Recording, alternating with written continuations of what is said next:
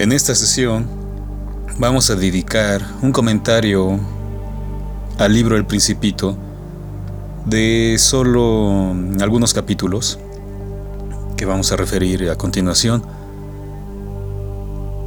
y que están vinculados, al menos esa es nuestra interpretación, están vinculados con el tarot, al menos en un arquetipo. Eso por supuesto eh, da para más, eh, pero ahora solo vamos a presentar lo que hemos interpretado en un pasaje, en un capítulo, el capítulo número 14 del Principito, respecto de los primeros dos capítulos. Así que sin más dilación, vamos allá. Esto se llama Lectura sobre el Principito, el farolero y el tarot.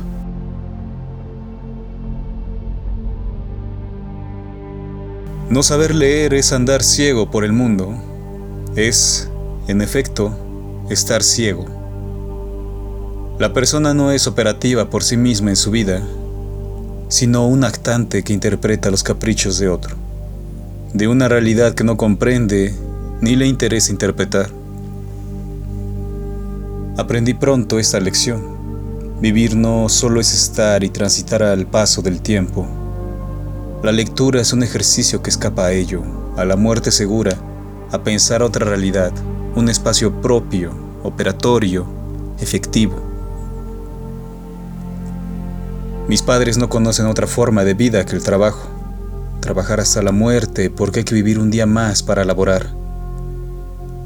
No hay sueños, no hay metas, sino solo despertar y hacer el día, llevar a cabo la tarea que corresponde Quizás por eso, por lo soporífero de la vida, acudí a los libros. Aprendí a leer desde muy pequeño. A los cinco años podía repetir las grafías, pronunciarlas, y no gracias a un profesor, esa figura que se exalta como la persona que enseña algo. No fue mi caso. En mi casa, es decir, la de mis abuelos paternos, vivíamos Además de mi familia nuclear y los viejos, uno de mis tíos que tenía por costumbre traer cosas que hallaba en la basura. Siempre volvía del trabajo con un objeto inútil, ora una radio, ora una gorra, ora un quinqué que aún guardo tras su muerte, cuyos objetos olvidaba por todas partes y volvían a los desechos. Pero un día, al ir al baño de mis abuelos, descubrí el principito el primer libro que leí. Mi tío lo había tomado de la basura. Estaba sucio y olía mal, pero era colorido y tenía muchos espacios en blanco, páramos donde habitar con la imaginación.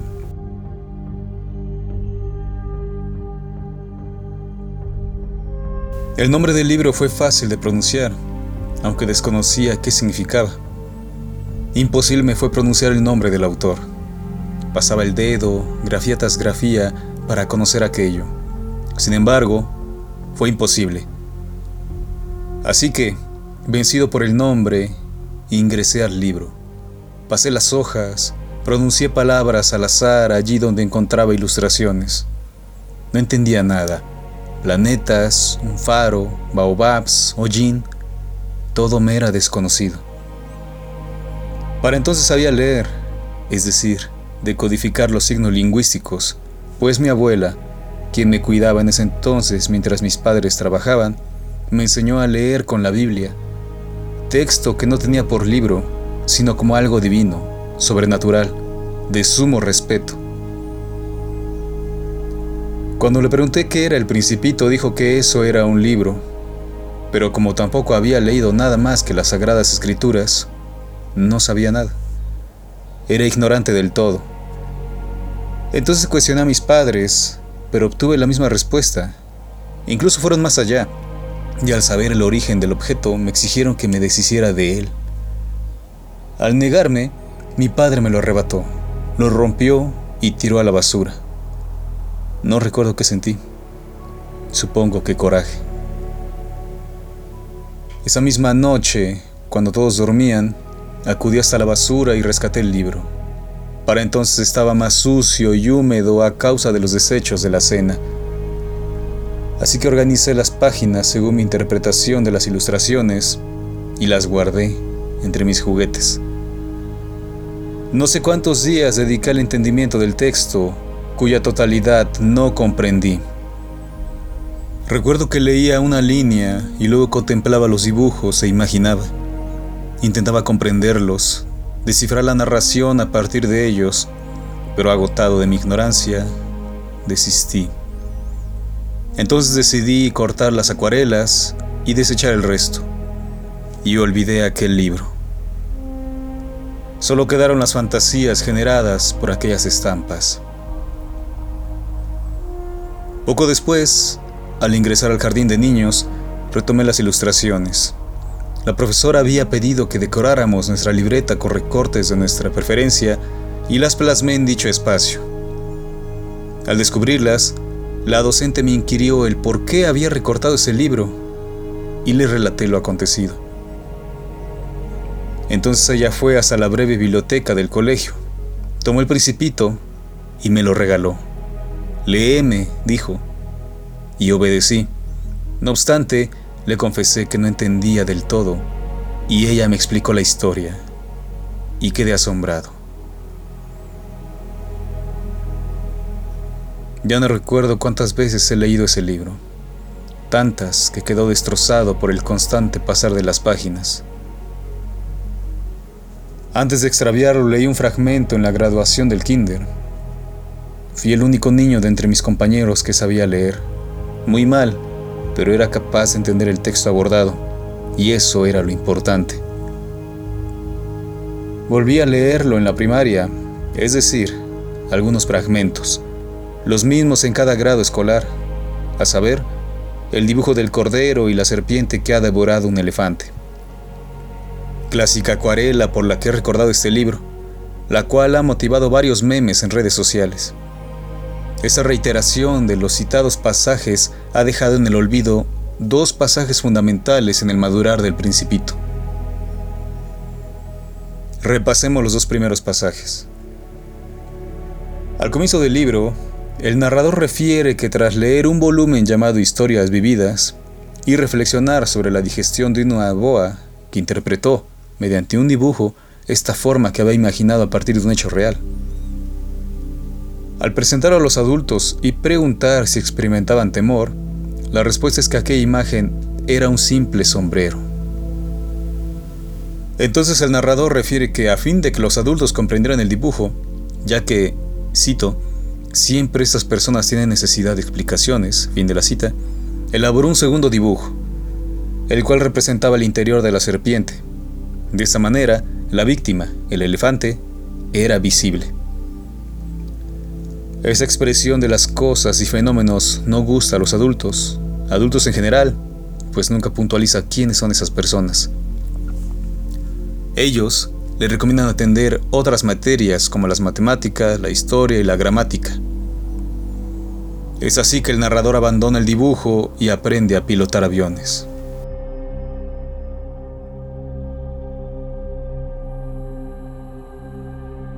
Esta escena representa la idea de que la imaginación es mínima en los adultos. No poseen esa cualidad de creación, recreación, interpretación sin un precedente, sino que obedecen y comprenden a través de la razón. Por ello la necesidad de explicaciones respecto de un fenómeno o, en este caso, un dibujo infantil que el lector también le parecería un sombrero o un mal dibujo que no representa nada. Las formas del exterior e interior de esta boa es el prolegómeno de la petición del principito. Es decir, esta actividad se replicará, pero con un niño como intérprete, lo cual da lugar al segundo pasaje enunciado.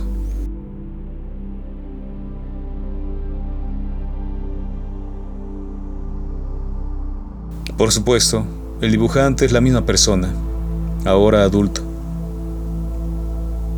Antes de avanzar al capítulo 2 del libro, el narrador puntualiza que al hallar a alguien que parezca un poco lúcido, le presenta el acertijo del dibujo exterior de su boa y pregunta qué ve, qué representa.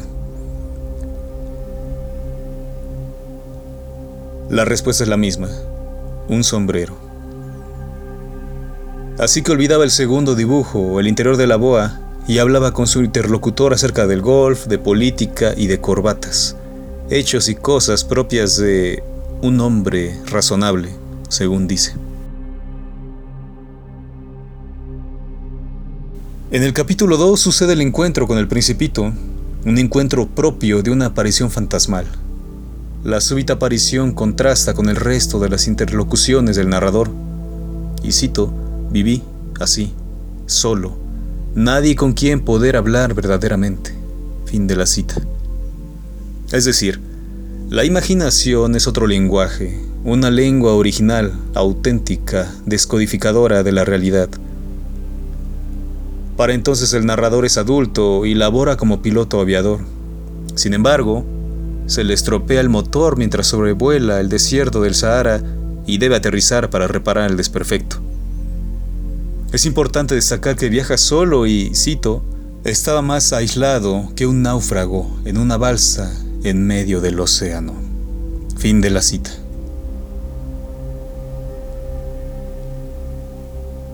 A la mañana siguiente acaece el encuentro, súbito, sin presentaciones ni saludos. Por favor, píntame un cordero, exige dos veces el principito. Le continúa el dibujo del principito que, según afirma el narrador, es una aproximación a la figura real, pues sus capacidades artísticas fueron estropeadas por los adultos, ya que lo desanimaron de su carrera de pintor cuando tenía seis años y gustaba de dibujar boas. Luego de varias preguntas acerca de su origen, a las cuales se niega a responder el chico, el narrador acepta dibujarle el cordero. Cuatro en total, hasta satisfacer al extraño muchacho quien del primero afirma que es un animal enfermo, del segundo dice que es un carnero, del tercero que es muy viejo. Así que cansado, el dibujante traza una caja en cuyo interior se halla el cordero deseado, justo como el chico lo deseaba. Esta es otra forma, otra imagen de la imaginación que tuvo su primer momento en la figura de la boa digiriendo un elefante. Es decir, se trata de un misterio, algo que guarda, que oculta su interior y solo la imaginación es capaz de descifrarlo. En los dos primeros capítulos se da cuenta de la importancia de la imaginación en la infancia, en los primeros años de vida, lo cual va a repercutir en la vida adulta, es decir, un ser que requiere de explicaciones, de motivos para entender la realidad, ya que no es capaz de generar respuestas ante lo que se presenta, respuestas individuales, sin precedentes, y estas son las dos clásicas imágenes recordadas del principito que han sido reproducidas hasta el hartazgo en redes sociales. Sin embargo, como dije al principio, hay dos, entre otras, que representan las formas de vida de la adultez, esa que el muchacho no comprendía y le resulta aburrida. En el capítulo 14, luego de visitar al rey, al vanidoso, al bebedor y al hombre de negocios, todas taras humanas, el principito habla con un farolero que habita un planeta muy pequeño, en el que no cabía más que aquel hombre y su artefacto.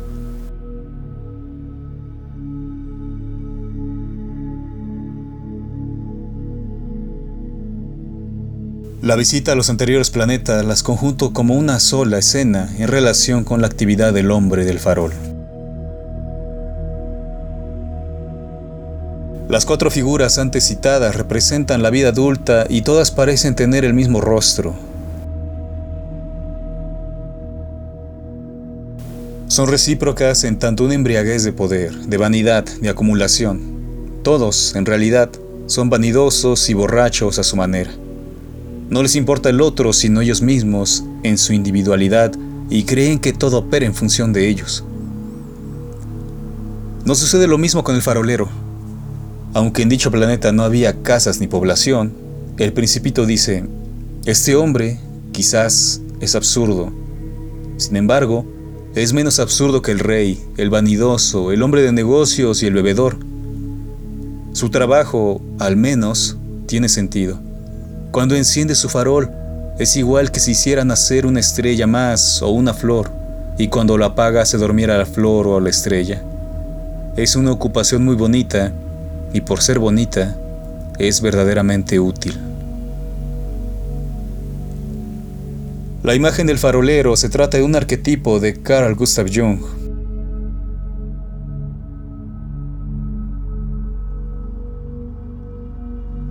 El sabio, quien arroja luz en el camino del héroe, y al mismo tiempo es el ermitaño, el noveno arcano mayor en el tarot, un anciano, característica que representa al sabio, quien porta una lumbrera o farol delante de él, es decir, disipa las tinieblas para iluminar su camino. Además, permanece solo, no admite compañía, ya que vive en comunidad con lo ideal, es decir, la soledad.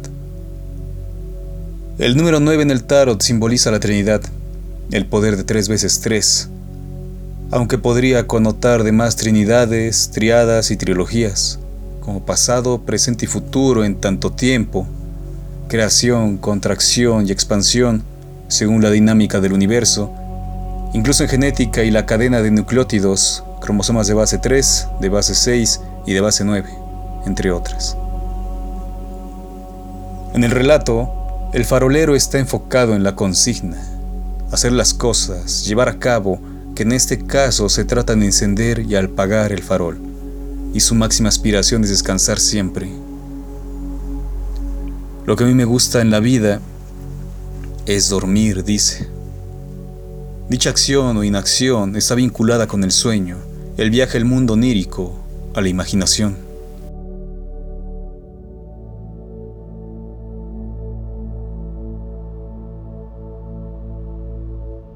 Sin embargo, el tiempo es el que cambia, pero la sustancia es inamovible un único conocimiento invariable. No hay nada nuevo debajo del sol, dice Salomón en Eclesiastés. En pocas palabras, los tiempos cambian, pero no el conocimiento.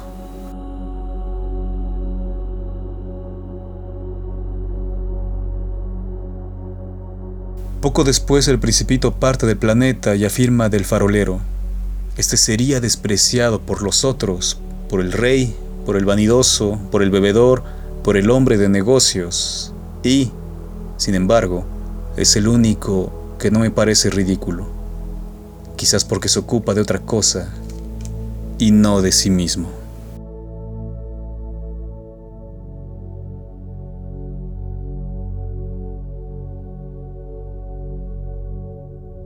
El planta del farolero, este ermitaño encargado de brindar luz, es único pues, Contrario a los demás que había espacio incluso para lacayos, en este no hay lugar sino para uno. Se trata de un encuentro en soledad, un encuentro consigo mismo, un espacio habitado por la unicidad. El principito afirma, es el único de quien pude haberme hecho amigo, pero su planeta es demasiado pequeño y no hay lugar para dos. Además, el capítulo cierra con otra característica del planeta del farolero. Un fenómeno que se diría infinito, un fractal replicado una y otra vez hasta la eternidad, el amanecer. Cito, lo que el principito no se atrevía a confesarse era que la causa por la cual lamentaba no quedarse en este bendito planeta se debía a las 1440 puestas de sol que podría disfrutar cada 24 horas. Fin de la cita.